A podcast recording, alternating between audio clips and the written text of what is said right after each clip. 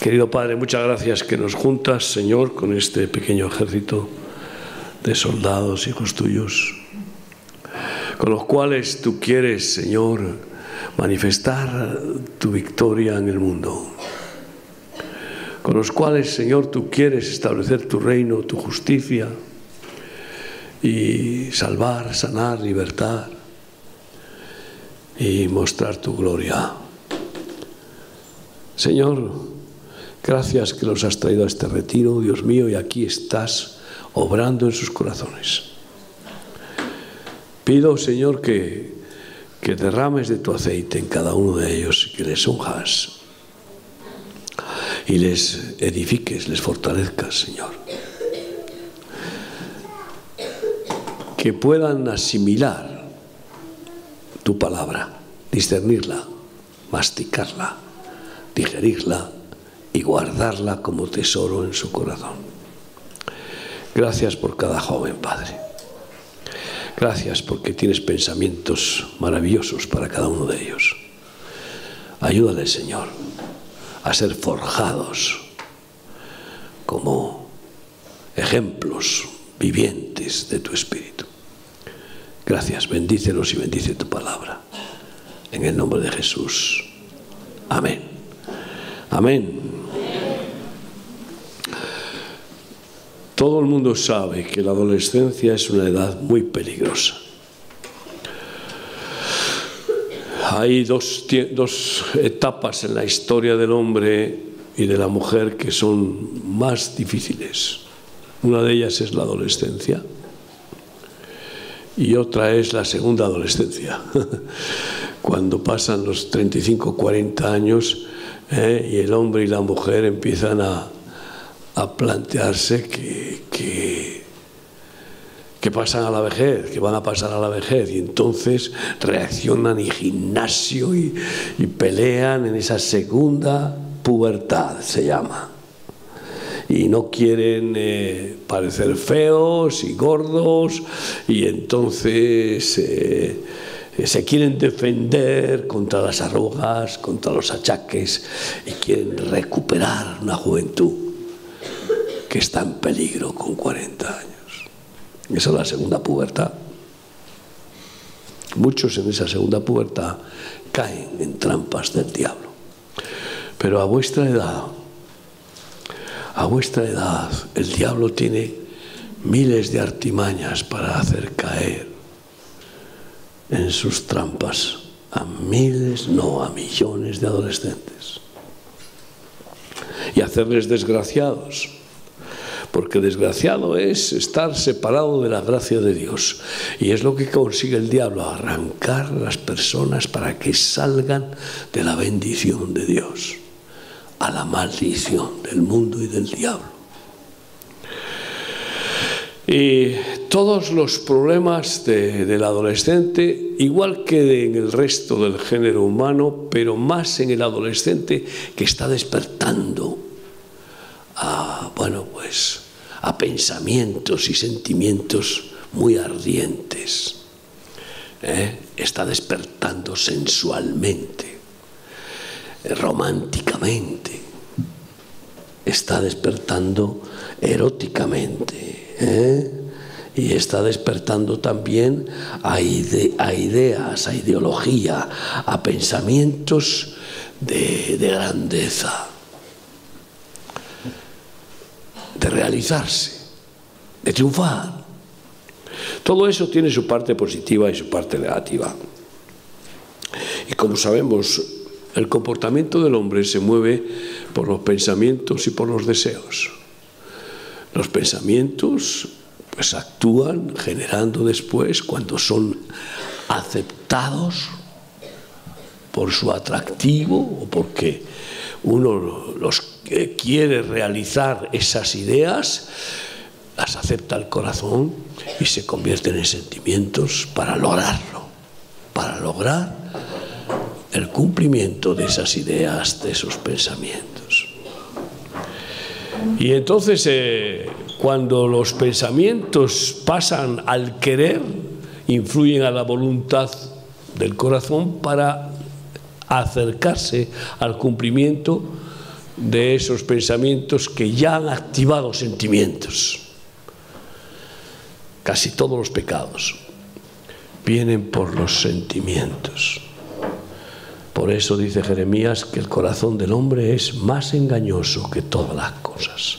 No se refiere a ese músculo que tenemos en el pecho, es una bomba que bombea la sangre para que sea purificada, oxigenada en los pulmones eh, o limpiada en los riñones, etcétera, sino que se refiere a la parte del alma que ejerce la voluntad y que pues controla las concupiscencias, los deseos, las pasiones, los sentimientos. Y a vuestra edad empiezan a, pues, a, surgir eh, pues, muchas atracciones por los ojos, por los oídos, por el gusto y eh, el tacto.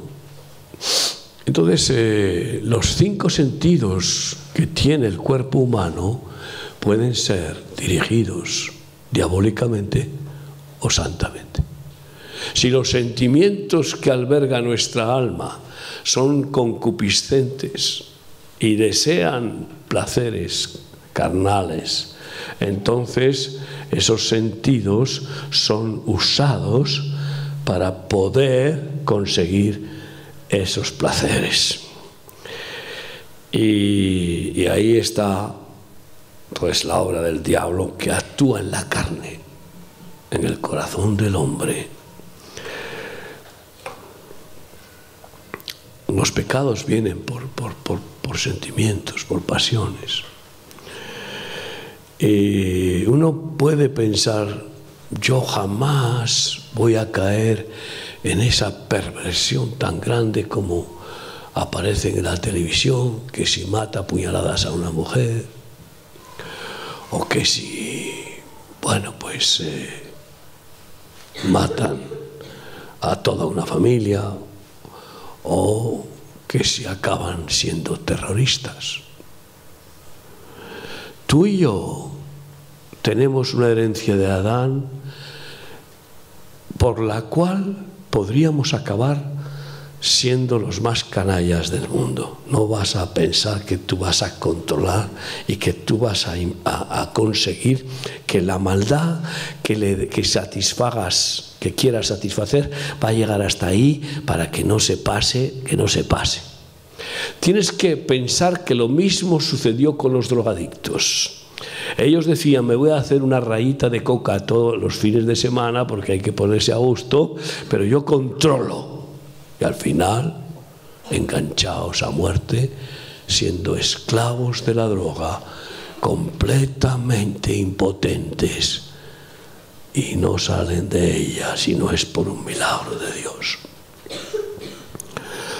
Por lo tanto, de la misma manera que aquel que se cree que va a controlar en algo, no puede controlar en nada si no da el Espíritu Santo el control. En vano edifica el hombre si Dios no edifica. En vano vela la guardia si Dios no vela. Y esa es la sabiduría más importante para el comportamiento humano de vivir dependiendo de Dios para que no nos vaya mal. Agarrándose a que Él vela por nosotros, a que Él busca nuestro bien, agarrándose, agarrándonos a que Él es el que nos protege de verdad, el que nos dirige en el camino correcto y el que nos guarda de caer en las trampas del diablo. Génesis 4 del 1 al 12, una gran tragedia.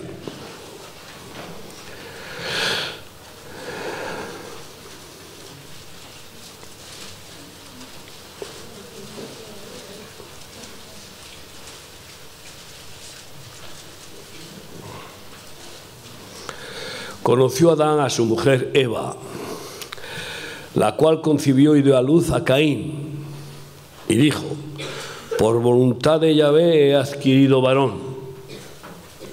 Después dio a luz a su hermano Abel, y Abel fue pastor de ovejas, y Caín fue labrador de la tierra. Y aconteció andando el tiempo que Caín trajo del fruto de la tierra una ofrenda a Yahvé. Y Abel trajo también de los primogénitos de sus ovejas, de lo más gordo de ellas. Y miró Yahvé con agrado a Abel y a su ofrenda, pero no miró con agrado a Caín y a la ofrenda suya. Y se ensañó Caín en gran manera y decayó su semblante. Entonces dijo, entonces Yahvé dijo a Caín, ¿por qué te has ensañado y por qué ha decaído tu semblante? Si bien hicieres, no serás enaltecido, y si no hicieres bien, el pecado está a la puerta. Con todo esto, a ti será su deseo. El deseo del pecado está según tú quieras, tu voluntad. A ti será su deseo y tú te enseñorearás de él.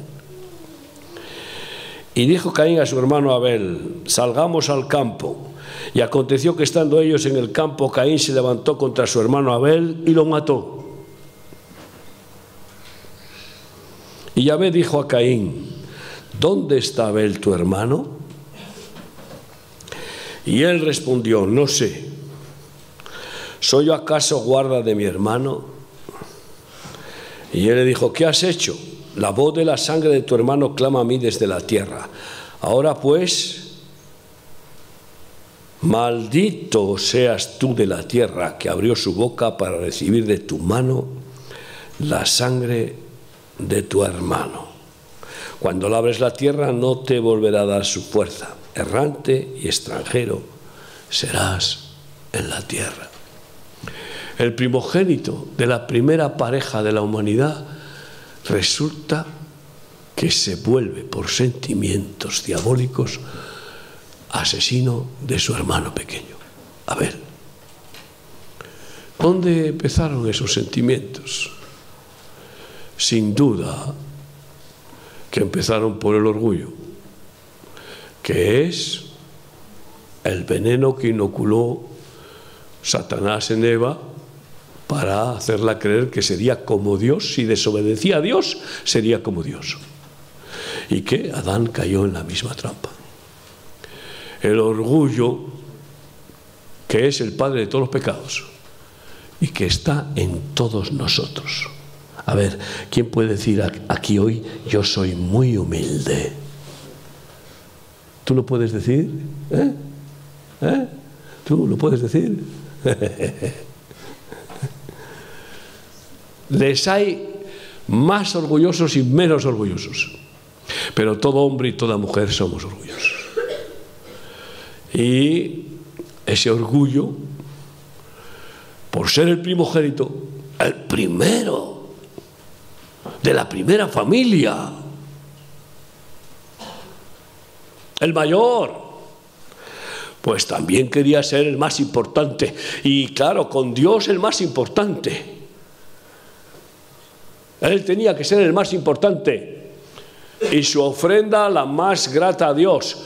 Pero como su corazón estaba lleno de orgullo, su ofrenda no agradó a Dios, porque Dios resiste a los soberbios, pero da gracia a los humildes. Abel era humilde. Abel era de los pocos seres humanos que tenía poco orgullo, vamos a decirlo así. Y la ofrenda de Abel fue grata a Dios por varias razones, porque era humilde y también porque ofrendó sangre. Sangre. Sangre que es la vida del cuerpo. Y estoy seguro que ofrendó los mejores corderos. Si tú cuidas ovejas, yo lo he vivido con las ovejas de Mendiola cuando nacen los corderitos es que, es que, que les, les, les besas, les quieres, les abrazas. No, vas, no les dices mi niño, mi niño, como ahora dicen a los animales, tan locos, perdidos. ¿Eh? No se les puede decir eso, pero son tan lindos, son tan inocentes. Y entonces el, pastor ama a sus ovejas y especialmente a los corderos. Y dentro de los corderos lo mejor, los mejores, los más fuertes, los más sanos, los más bonitos. Eso sacrificaba Abel a Dios. Por lo tanto, su ofrenda era de humildad y de verdadero amor a Dios. Porque según lo que damos, así testificamos cuanto amamos. Porque amor es dar. Según lo que sacrificamos, tienes que pensar qué ofrenda le das tú a Dios. Muchos dicen, no, si cuando pasan la ofrenda yo no tengo ni un chavo. Si no te pide Dios diezmos y ofrendas. Está bien dar una ofrenda. Pero no, no leo yo en la Biblia que Jesús pidiera diezmos y ofrendas. Él no quiere más que una ofrenda, tu corazón. Para que ya no tengas los sentimientos carnales, para que ya no tengas la voluntad del mundo del diablo y de tu egoísmo, sino que la voluntad de Cristo esté en tu corazón. Amén. Y entonces eso es la verdadera ofrenda. Y Abel mostró ese amor, esa reverencia y ese sacrificio máximo con, con Dios por amor y por fe. Pero Caín, pues estaba de la tierra. Está bien ofrendar de la tierra, pero las ofrendas que, que tipifican lo que es el sacrificio son ofrendas de sangre. Toda la Biblia habla de sacrificar bueyes, carneros, ovejas, corderos, pichones, palomas, con sangre. Porque lo que pide Dios de ti y de mí es que sacrifiquemos nuestra sangre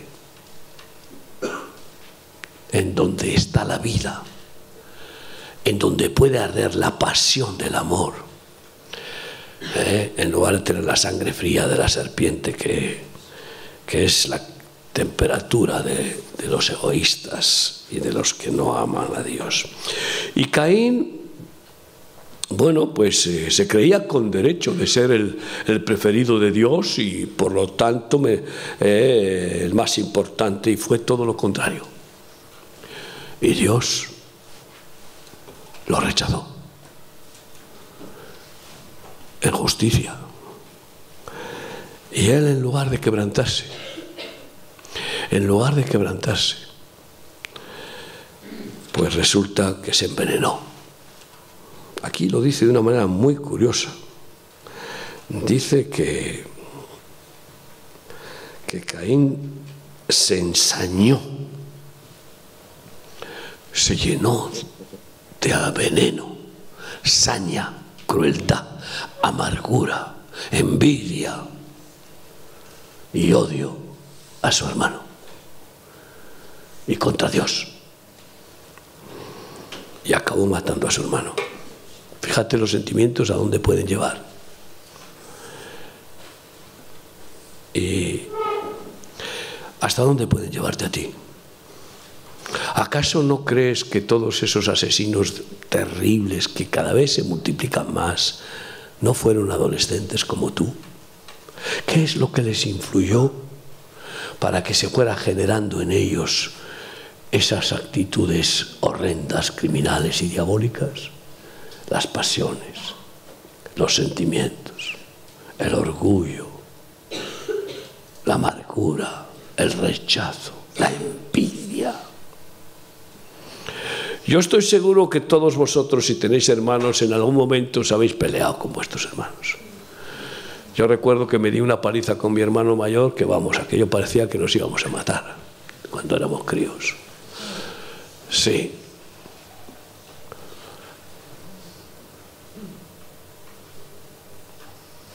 Ese espíritu está ahí. Esa contención, esa comparación, esa envidia ese rechazo, esos celos. Y eso puede crecer y te puede llevar pues a límites que no imaginamos. Todo eso nace del orgullo y del egoísmo. El que no es egoísta no es envidioso.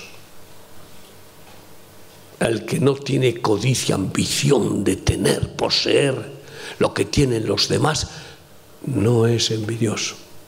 El que está contento con lo que Dios le da, no es, ese no tiene envidia, está satisfecho. Génesis 37, 1 al 11.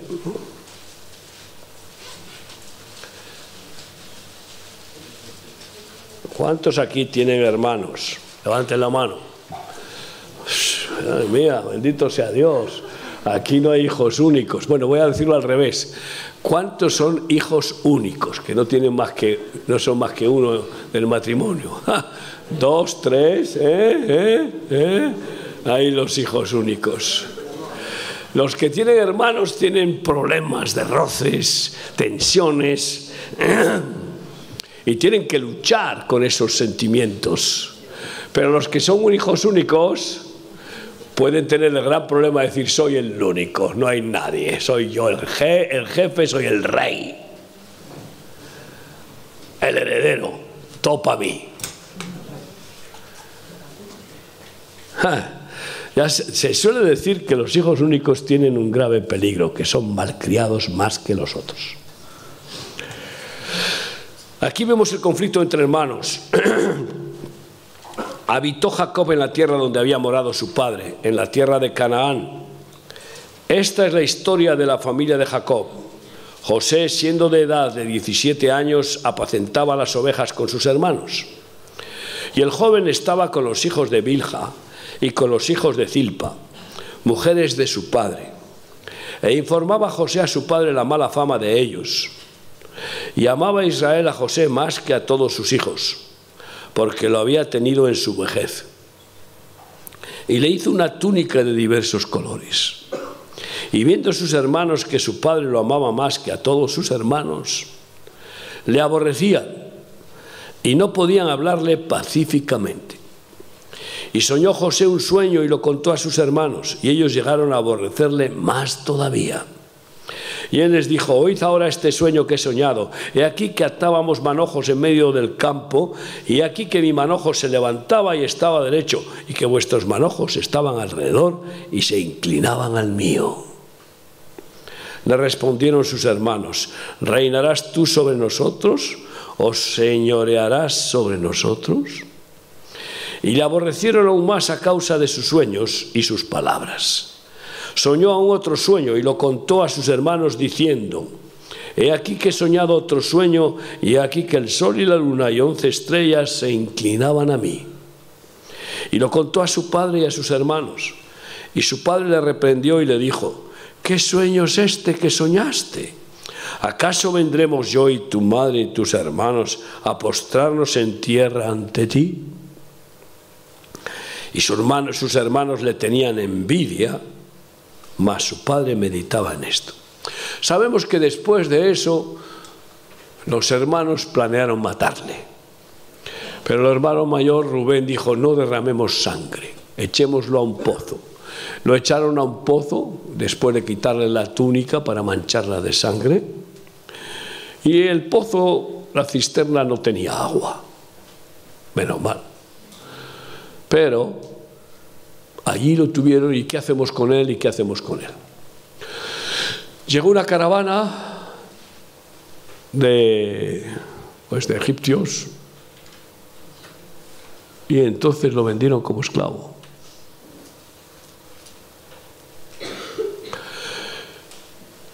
Y ahí que se lo llevaron de esclavo. Sabemos cómo después Dios prueba a José. ¿Por qué Dios prueba a José duramente? Porque el plan de Dios era para José como un giro especial. Pero en ese plan tenía que ser quebrantado y quebrantado y quebrantado.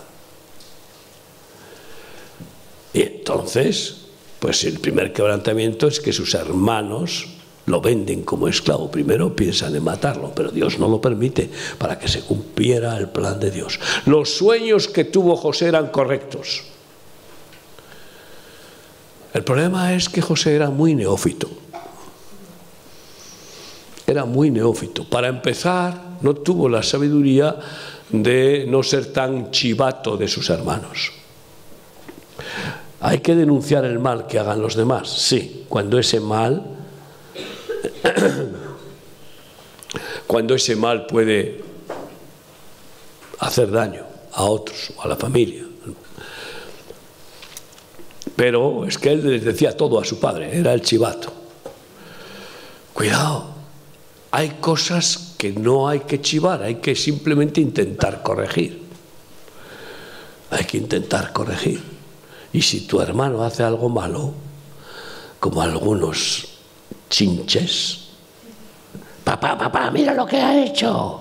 Y ahí, toma, se, eh, se vengan, lo hacen para chinchar. Son chinches. ¿Eh? José no lo hacía por eso, lo hacía porque se, se pasaba de rectitud. Él se pasaba de rectitud. ¿eh? No te pases, como dice Eclesiastés, no vayas a cortar tu vida. ¿eh? A ver si vas a querer ser más santo que Dios o más sabio que Dios. Y no lo fue. Y no se ganó a sus hermanos como amigos. Con esas maneras no se ganó a sus hermanos, sino que todos le vieron como el puritano que era el, que, mejor conducta tenía delante de Dios y delante de su padre. Y para su padre no, no cabe duda de que era el predilecto por eso y porque también lo había tenido en su vejez. Y resulta que los sentimientos crecieron en los hermanos en contra de José. Y va y se atreve a contarles ese sueño. No tenía mucha inteligencia en ese momento Josué, José, era un, neófito y no tenía mucha sabiduría. ¿eh? Y va y les cuenta el sueño en el cual él es el, que, ¿eh? el que es ungido de Dios y ellos de esclavos suyos. Por primera vez y por segunda vez. Y luego incluye a su padre, también al sol y a la luna, que simbolizan a, los, bueno, a los luminares principales de la familia. Y también hasta, hasta, hasta Jacob se asombra, dice, ¿esto qué es? ¿Podía habérselo contado a su padre? Bien, porque era su pastor. Pero a sus hermanos no debía haberlo hecho. Pero incluso Dios aprovecha esos errores del neófito para cumplir el plan porque gracias a eso lo venden como esclavo y llega a Egipto. Pero vemos los sentimientos, ¿a dónde van? ¿Te imaginas vender a tu hermano como un esclavo? Pues una mentira que digas contra tu hermano, una calumnia que digas, una zancadilla que le pongas a tu hermano, una contaminación que le pongas a tu hermano puede hacerle esclavo para siempre. He conocido a lo largo de mi ministerio muchos que fueron iniciados en las drogas por sus hermanos o por sus hermanas.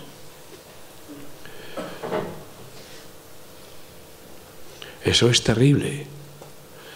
Acabaron siendo esclavos como ellos. Pero el tema de los sentimientos, fíjate tú, acabar vendiendo a un hermano, primero desear matarlo. y después vender, venderle como esclavo. Ahí viene el rechazo. También el, el exceso mimo de Jacob por su hijo, que no dejaba lugar a dudas de que era su predilecto, fue un error. Porque cuando un padre se empeña en fijar sus ojos en uno de los hijos y los demás no mostrarles afecto, está creando rechazo, está creando envidia. Porque si esos otros hijos no son maduros espiritualmente, el corazón engañoso fermenta con esos sentimientos. Ahora, es difícil que en un matrimonio no haya una tendencia a, tener preferencia con un hijo o con una hija. Es difícil. Yo tengo que confesar que he tenido preferencia un poco con mi hija porque era la única hija que tenía. Tenía tres varones y una hija. Y un poco de preferencia. Sin embargo, bueno, Dios me ha dado la gracia de que no se crearon rechazos fuertes. Mi mujer es la que más puede hablar un poco de eso. Y claro, se exageraba de decir, uy, Miguel no suelta a su hija, vamos. ¿eh? Y recordáis el dicho que aquel que, que, se case con Rebeca tiene que encontrar el arca de el arca de Noé y con los animales dentro. O sea, eso es lo que se decía, se llegó a decir. Eso lo dijo un suizo millonario que estaba enamorado de ella. Eh, que yo dije, mira, con tus millones te vas.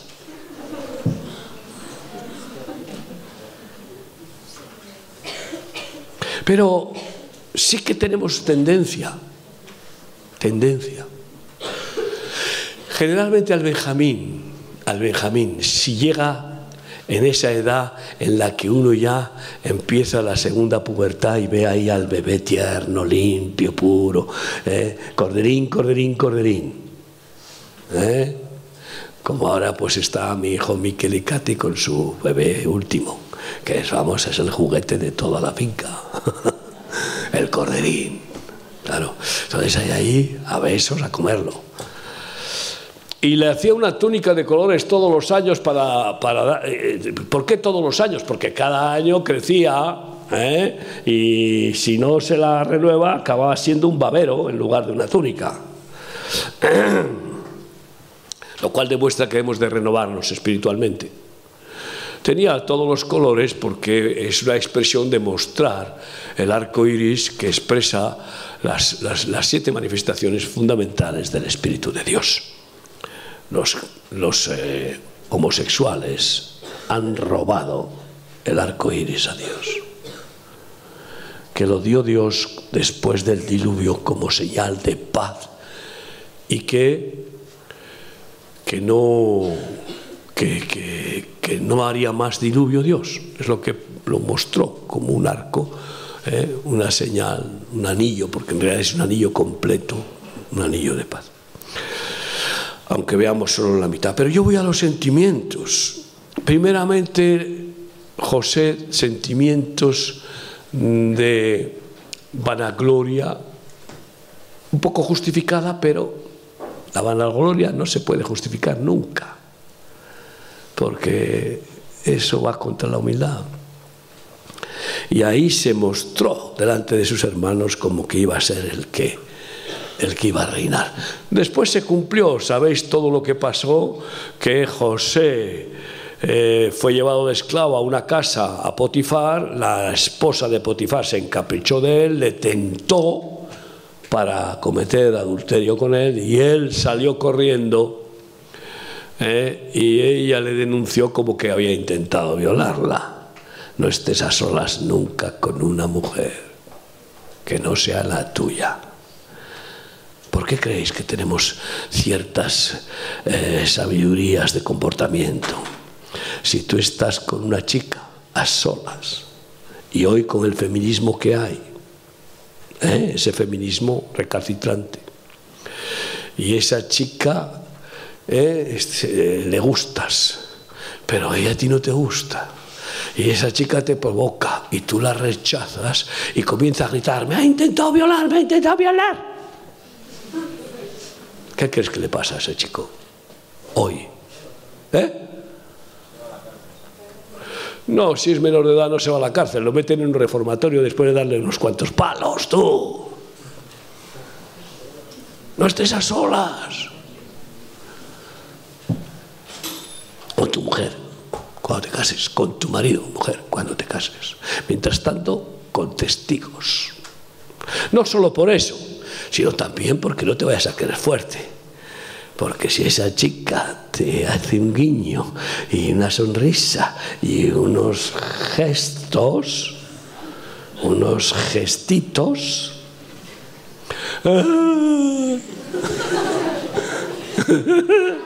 se te cae la baba. Y como un pichón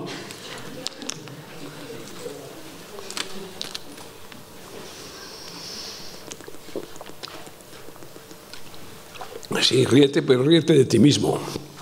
Porque no te vayas a creer que tú eres más fuerte que los demás. vemos las consecuencias de los sentimientos. Dice Proverbios 14:30, el corazón apacible es vida de la carne, mas la envidia es carcoma de los huesos, es cáncer en los huesos. Y esto es una enseñanza de medicina, de medicina. He visto multitud de personas que enferman de los huesos y es porque son envidiosas. Es cierto que la mujer tiene más tendencia a la descalcificación cuando es madre y ha dado a luz a varias. Pero sin embargo, mujeres que no han dado a luz y que tienen problemas de huesos, a montones, porque la envidia es más, existe en el hombre y en la mujer, pero se manifiesta más en la mujer que en el hombre. Cáncer de huesos, carcoma, reuma, artritis. Eso produce la envidia. Así que sal corriendo de ella si es que la tienes. Vemos a dos hermanas. Hemos hablado de hermanos, ahora de hermanitas. Hermanitas, ¿Cuántas chicas aquí son hermanas? Que tiene una hermana, son dos hermanas, por ejemplo. ¿Eh? Aquí hay unas cuantas hermanas, ¿verdad? Hermanas, hermanas. ¿eh? ¿Y cómo, cómo miras a tu hermana? ¿Cómo la miras? ¿La miras?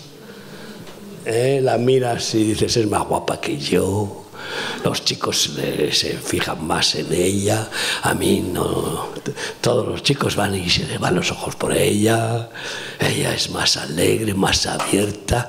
Y tú vas entrando en una dinámica, mi hermana, ay, mi hermana la voy, a, la voy a fastidiar como pueda.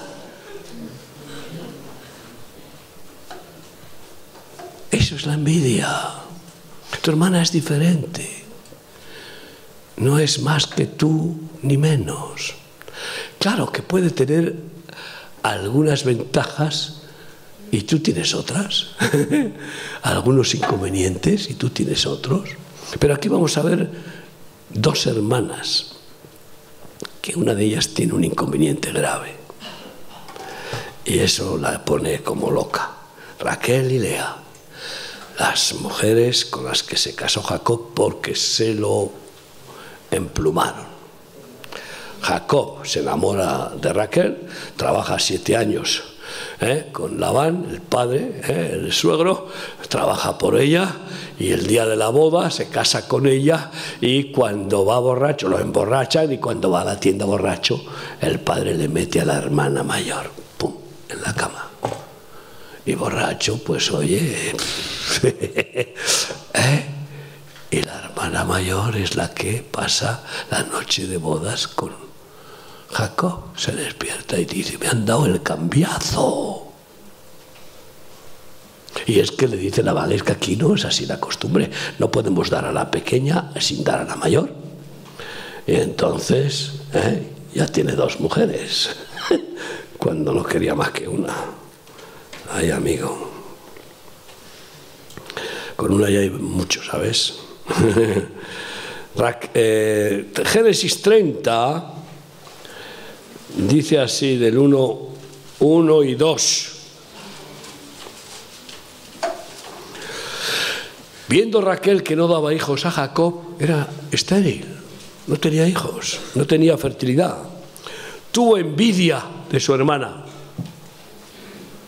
y decía a Jacob, dame hijos, o si no, me muero. Y Jacob se enojó contra Raquel y dijo, ¿soy yo acaso Dios que te impidió el fruto de tu vientre? Dame hijos si no me muero. ¿Me estás culpando a mí que es un problema mío cuando con tu hermana funciono muy bien? no es mi problema. No soy Dios para dar, para hacer que pases de la esterilidad a la fertilidad. Pero le creció la envidia. Y entonces empezaron las contiendas entre las dos hermanas. Y mandó a su marido que se echara con su criada.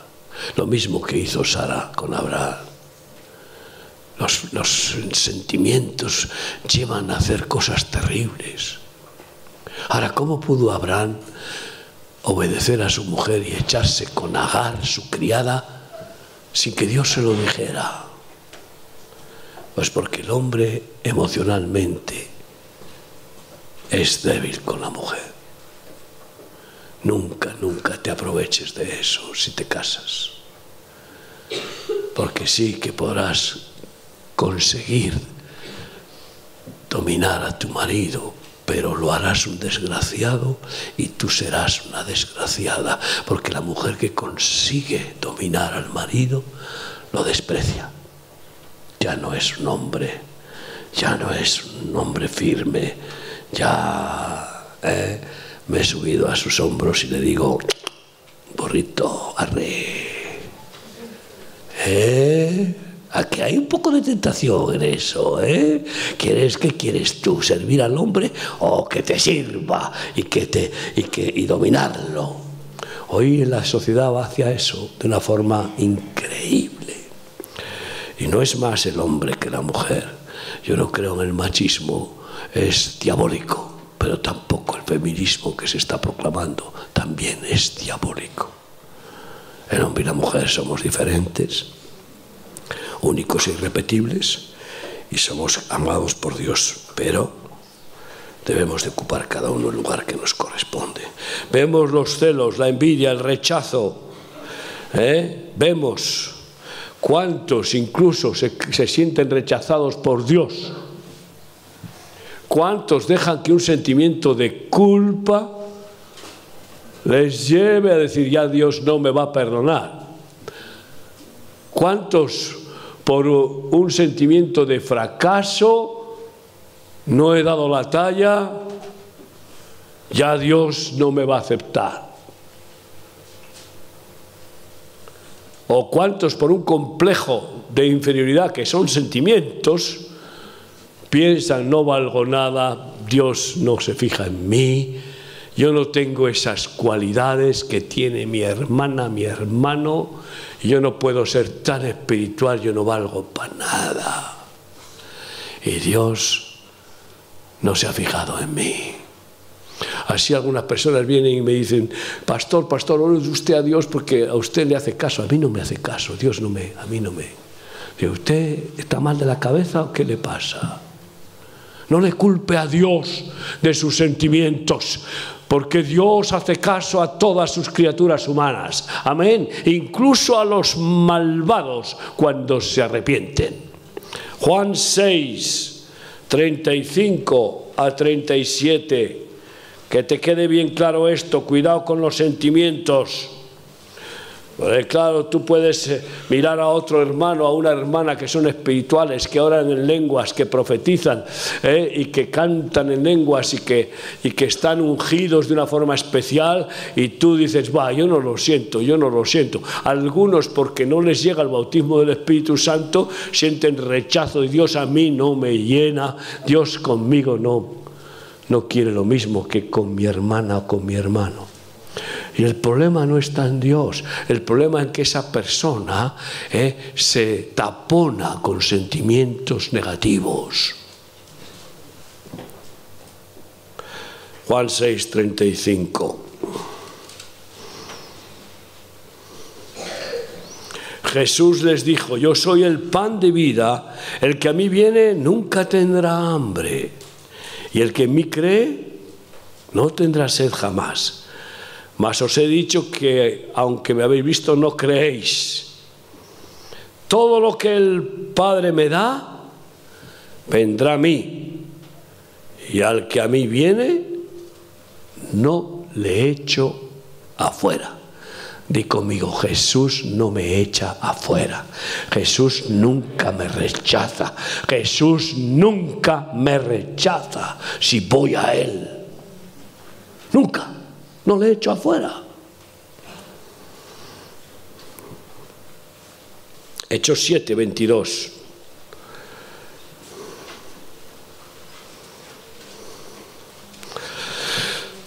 Y fue enseñado Moisés en toda la sabiduría de los egipcios, y era poderoso en sus palabras y obras. Cuando hubo cumplido la edad de 40 años, le vino el corazón, al corazón el visitar a sus hermanos, los hijos de Israel y al ver a uno que era maltratado lo defendió. Un judío era maltratado por un egipcio. e hiriendo al, al egipcio vengó al oprimido. Pero él pensaba que sus hermanos comprendían que Dios les daría libertad por mano suya que les daría libertad por mano suya por ser el hijo adoptivo de Faraón, es decir, por ocupar el lugar que ocupaba. Qué equivocado estaba Moisés. Mas ellos no lo habían entendido así. Y al día siguiente se presentó a uno de ellos que reñían. Y al día siguiente vio a dos judíos que reñían.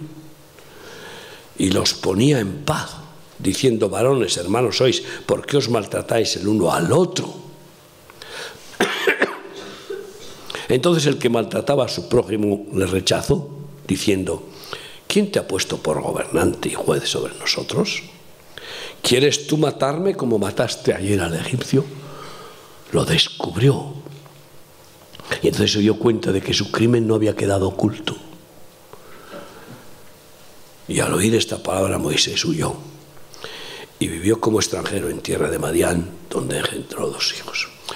Ahí vemos dos rechazos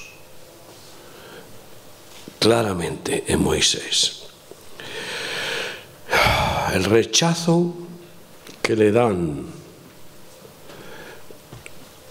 los que a los que defiende y después a los de su propia raza cuando le dicen que quién le ha nombrado a él como juez, como eh, protector. Pero seguimos leyendo, verás otro rechazo.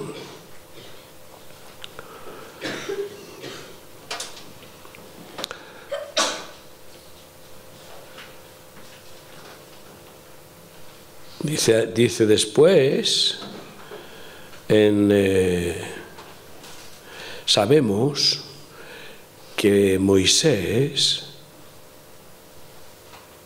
fue rechazado por su hermana María, eso es lo que quería hablar porque estamos hablando de hermanos, Moisés rechazado por, por María y por Aarón.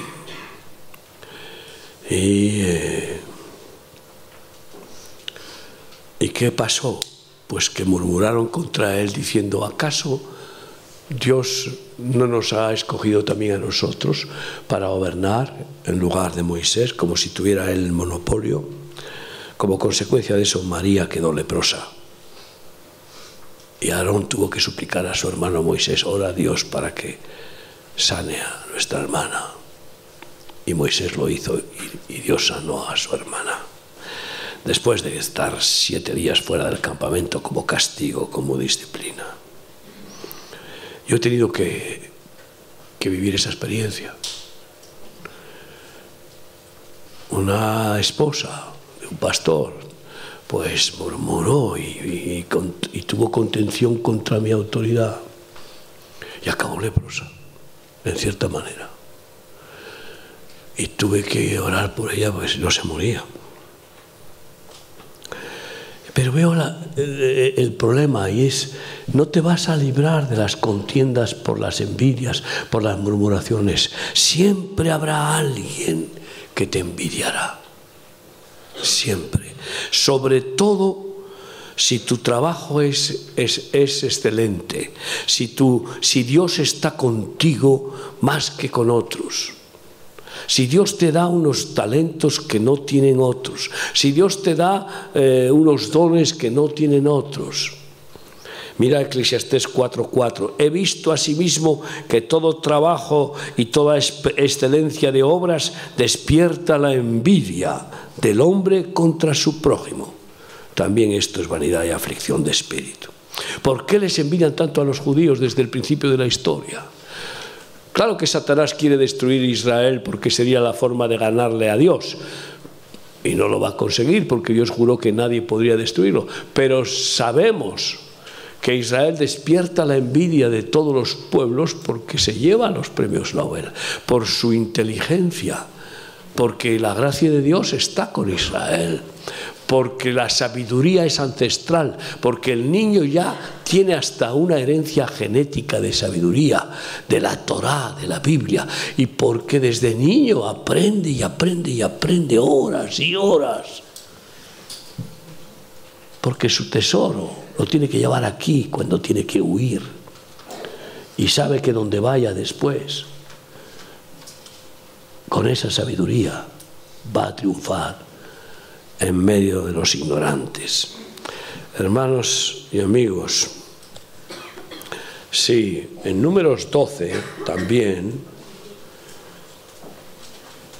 del 1 en adelante dice, ahí está María, ese, es el texto que quería haber leído, pero bueno, ya os lo he contado, eh, que, que dijeron solamente por Moisés ha hablado Yahvé, y en esa murmuración contra su hermano, tú fíjate contra el ungido de Dios, que Dios les dice, a todos los profetas les hablaré por sueños y por visiones, salvo a mi siervo Moisés, que le hablaré, que le hablo cara a cara, porque no he hallado a ninguno tan manso como él en la, en la tierra.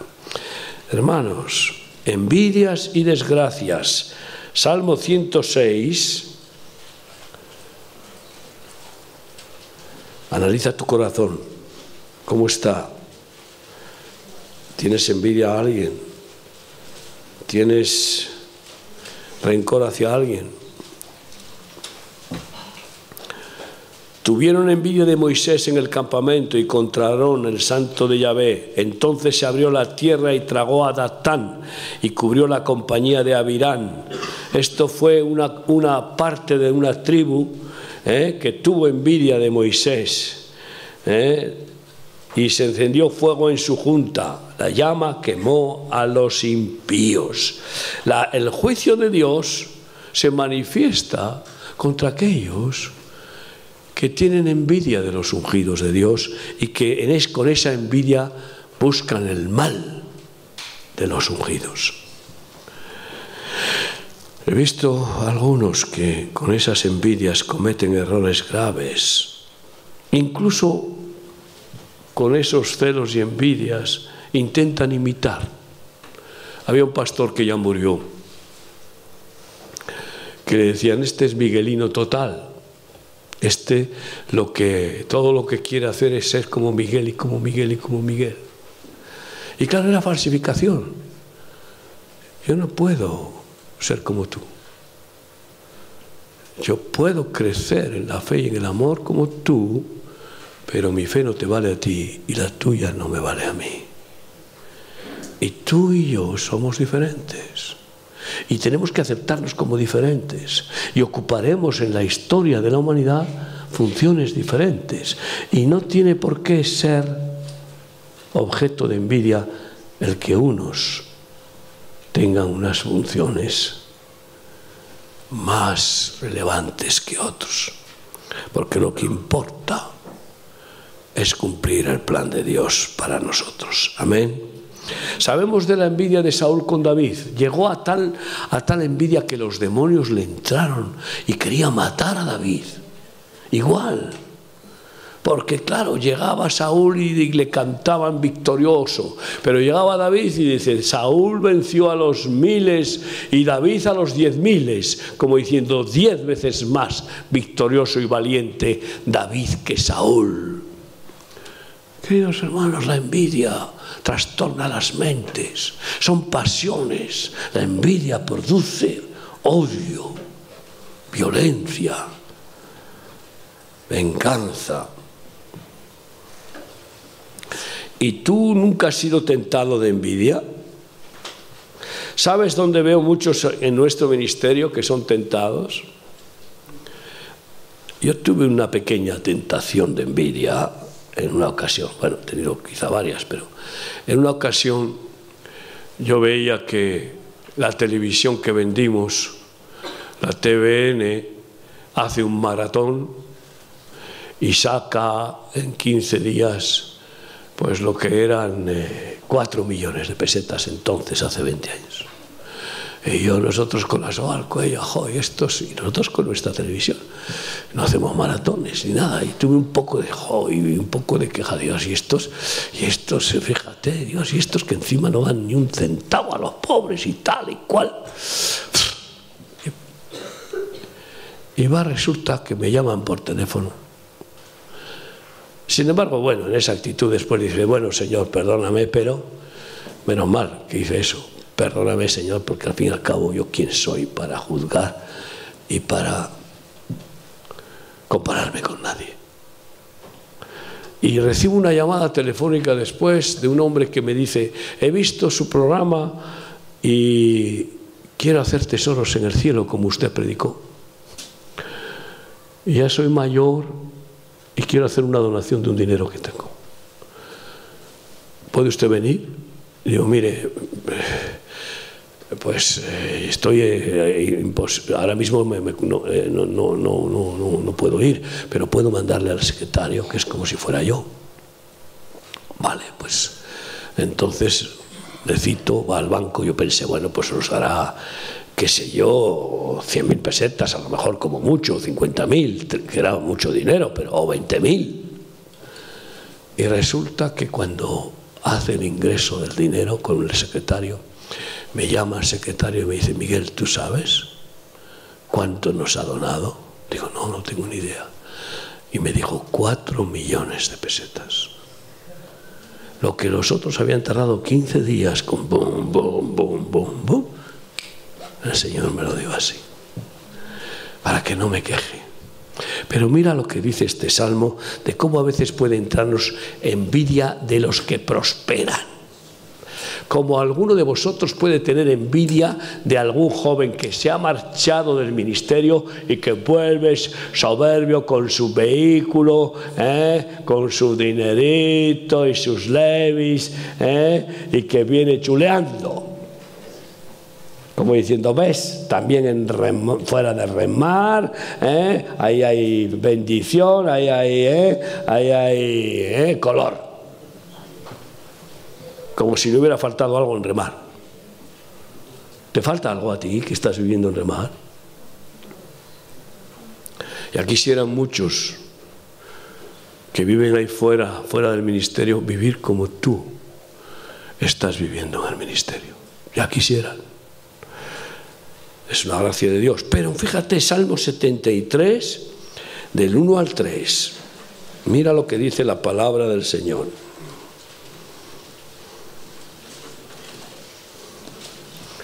Ciertamente es bueno Dios para con Israel, para con los limpios de corazón. En cuanto a mí, casi, casi se deslizaron mis pies. Por poco resbalaron mis pasos, porque tuve envidia de los arrogantes, viendo la prosperidad de los impíos.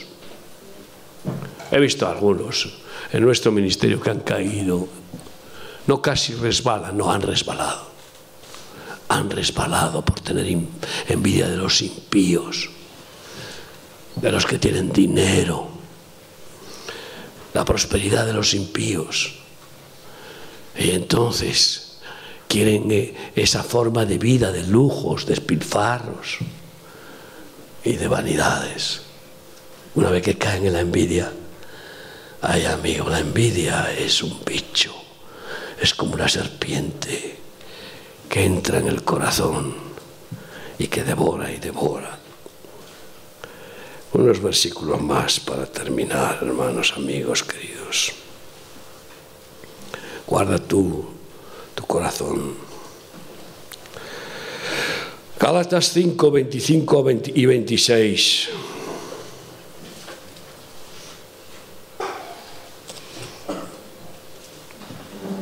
Si vivimos por el Espíritu, andemos también por el Espíritu. No nos hagamos vanagloriosos, irritándonos unos a otros, envidiándonos unos a otros. Sal de esta reunión odiando la envidia, esa serpiente amarilla. He visto a los envidiosos se les ponen hasta los ojos amarillos y la piel parece que tiene una, a veces muda, y se hace amarilla, como si tuviera una hepatitis. Sí. Si, tuviera que darle un color a la envidia, yo le daría el color amarillo. Pero es una peste terrible la envidia. Y si hay egoísmo, y todos somos egoístas, si hay orgullo, y todos somos orgullosos, la envidia viene con facilidad. Porque el orgulloso dice, lo que tiene ese, yo lo merezco más que él. Lo tengo que tener yo. Con más derecho. Fíjate tú qué actitud. Y el egoísta igual. El egoísta que anhela, que quiere, que codicia, eso lo quiero tener yo y este lo tiene y yo no lo tengo. Y entonces puede llegar a robar. Y aquí algunos de vosotros ya habéis metido la mano alguna vez donde no debéis meterla. Analízalo. Hemos tenido muchas ratas en el ministerio. Y esas ratas roban por envidia. A veces vienen ratas que ven la ropa de otras chicas y no pueden soportar y se la llevan y quitan la ropa del tenderete cuando está tendida. ¿Es así o no? ¿Eh? ¿Estoy diciendo algo raro? O un perfume. ¡Ah! Y desaparece el perfume. Lo huelen y dicen, uh, Carolina Herrera. Five. ¿Cómo se llama eso de Five? ¿Cinco? Chanel 5. Venga. Era lo que yo le regalaba a mi mujer cuando era incrédulo. Yo le regalaba Chanel 5. Porque me parece que era el de Marilyn Monroe. No sé, ¿eh? María, no me acuerdo bien porque. ¿Eh? ¿Eh? Hoy hace mucho que no te regalo un five. Pero el Señor nos regala ahora, ¿verdad? ¿Eh? Por todos lados. Pero créeme, la envidia hace al ladrón. El envidioso es, acaba siendo ladrón si no supera esa, ese veneno, esa pasión. ¿Sabes qué dice del amor? La, la, epístola de Corintios en el capítulo 13 que nos da la versión más maravillosa de cómo es el amor. Y el amor dice 1 Corintios 13, 14, 4, Corintios 13, 4, el amor no tiene envidia, no es jactancioso, no tiene envidia, no hace nada indebido, no busca lo suyo, no es egoísta. Por eso no tiene envidia, porque no es egoísta. En el momento en que haya egoísmo, en el momento en que haya codicia, deseo de poseer, de tener, entonces miras lo que tienen los demás. Y dices, ¿y yo por qué no lo voy a tener? ¿Eh? Estoy desvelando el corazón. Y así es nuestro corazón. El amor es sufrido, es benigno, el amor no tiene envidia. ¿eh? odiemos la envidia.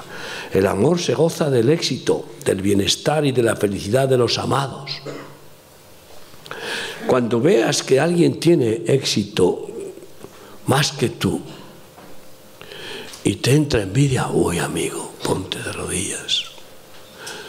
Si tú ves que tu hermano aunque sea el hermano hijo de tu padre y de tu madre, tiene más éxito que tú, dale gracias a Dios y alégrate y gózate de que le vaya bien. Y en esa actitud Dios desarrollará los talentos que tu hermano no tiene y que tú tienes. Porque Dios quiere darnos ese éxito de, la satisfacción de cumplir el plan de la creación de Dios de nuestra vida y con éxito. Y resulta que tu hermana tiene éxito más que tú con eh, cantando. Y luego resulta que tú tienes éxito con la guitarra, que tu hermana no tiene, o pintando, o, bueno, con la informática. El tema es eh, eh, no compararse para mal nunca. El que ama se goza del, del éxito del amado. Si amas a tu hermana, a tu hermano, nunca le tengas envidia por nada ni por nadie. Y si ves que le va bien, mejor más que a ti, no dejes que te entre envidia en tu corazón y empieces a darle vueltas y por qué a mi Dios no me da tanta bendición y por qué mi hermana encuentra novio pronto y yo me quedo ahí, eh, ahí me quedo y me quedo y me quedo. Es un decir, pero cuidado. He visto ahora que hay de repente un despertar de envidia por las parejas que se están formando y algunos dicen, bueno, ¿y yo qué? ¿Y yo qué? ¿Y yo qué? ¿Tú qué? Te voy a llamar qué. ¿Qué? Ven para acá. ¿Eh? Déjate, deja que el Señor sabe por qué tiene que esperar. Si tienes esa actitud, es que tú no estás de ninguna manera preparado para formar una pareja. Estás en ansiedad. Estás en, en una pasión, en una prisa romántica, carnal. ¿Estamos en onda? ¿Eh? Pues termino invitándote con Proverbios 4, 23. Sobre toda cosa guardada, que guarda tu corazón, porque de él mana la vida. ¿Dónde lo vas a guardar? En tu cajita esa, la cajita de música, en la cajita de tus joyitas, ¿dónde vas a guardar tu corazón? ¿Eh? Guárdalo en las manos del Señor. Las manos del ser humano tienen la cavidad justa para el corazón. Esta es la cavidad que le corresponde a mi corazón. Si me sacaran el corazón y lo ponen en estas manos, cubriría todo el espacio de mis manos. Y de hecho cuando hacen un trasplante lo sacan y lo llevan así para ponérselo en otro pecho. Tu corazón guárdalo en las manos del Señor. Guárdalo en el aceite del Espíritu Santo.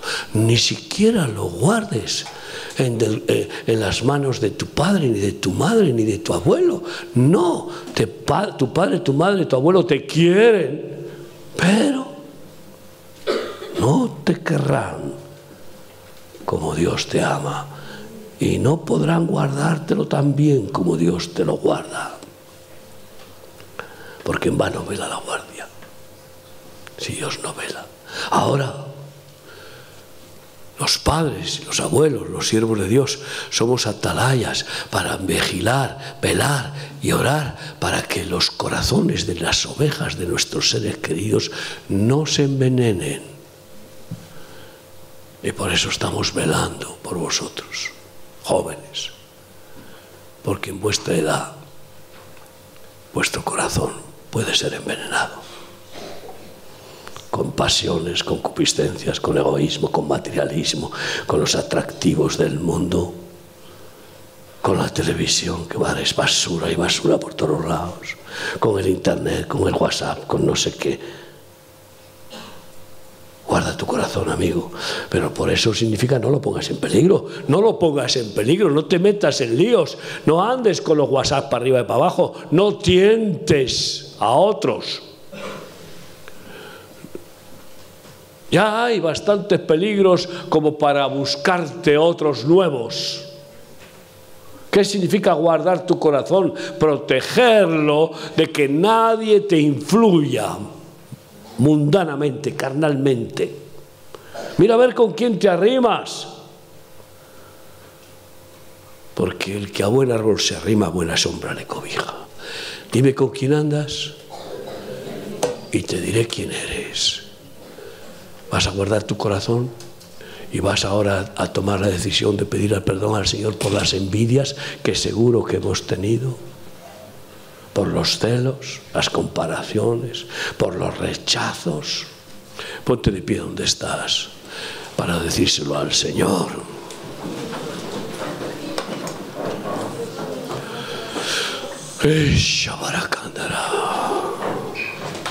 Y Señor Jesucristo, dilo. Señor Jesucristo, más fuerte. Me arrepiento de toda envidia, de toda codicia, de todo egoísmo, de toda maldad, de todo sentimiento carnal. Y te ruego que me perdones, que me limpies, límpiame completamente.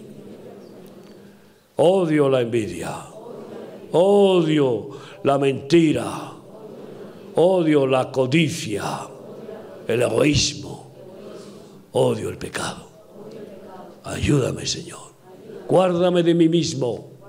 Guarda mi corazón en tus brazos, en tu voluntad que es perfecta, en tu espíritu, tu aceite. Guárdame, Señor, de todo mal. Y venga a mí tu voluntad. Hágase en mí según tu voluntad. Tu voluntad es perfecta, Jesús. Reina en mí. Y perdono, Señor. Perdono, Señor. Más fuerte. A todos los que me han tenido envidia. A los que me han calumniado. A los que, me a los que han mentido o me han atacado. A todos los que han querido dañarme. Los perdono de todo corazón. Y te pido que los bendigas. No quiero nunca mal para nadie solo el bien. Gracias, Padre. Úsame para amar como tú me amas y hacerme libre de los sentimientos. Porque el justo por la fe vivirá, no por sentimientos. Quiero vivir por fe, dilo. Conforme a tu palabra, conforme a tu voluntad. Guárdame de los sentimientos. Gracias, Padre en el nombre de Jesús. Amén.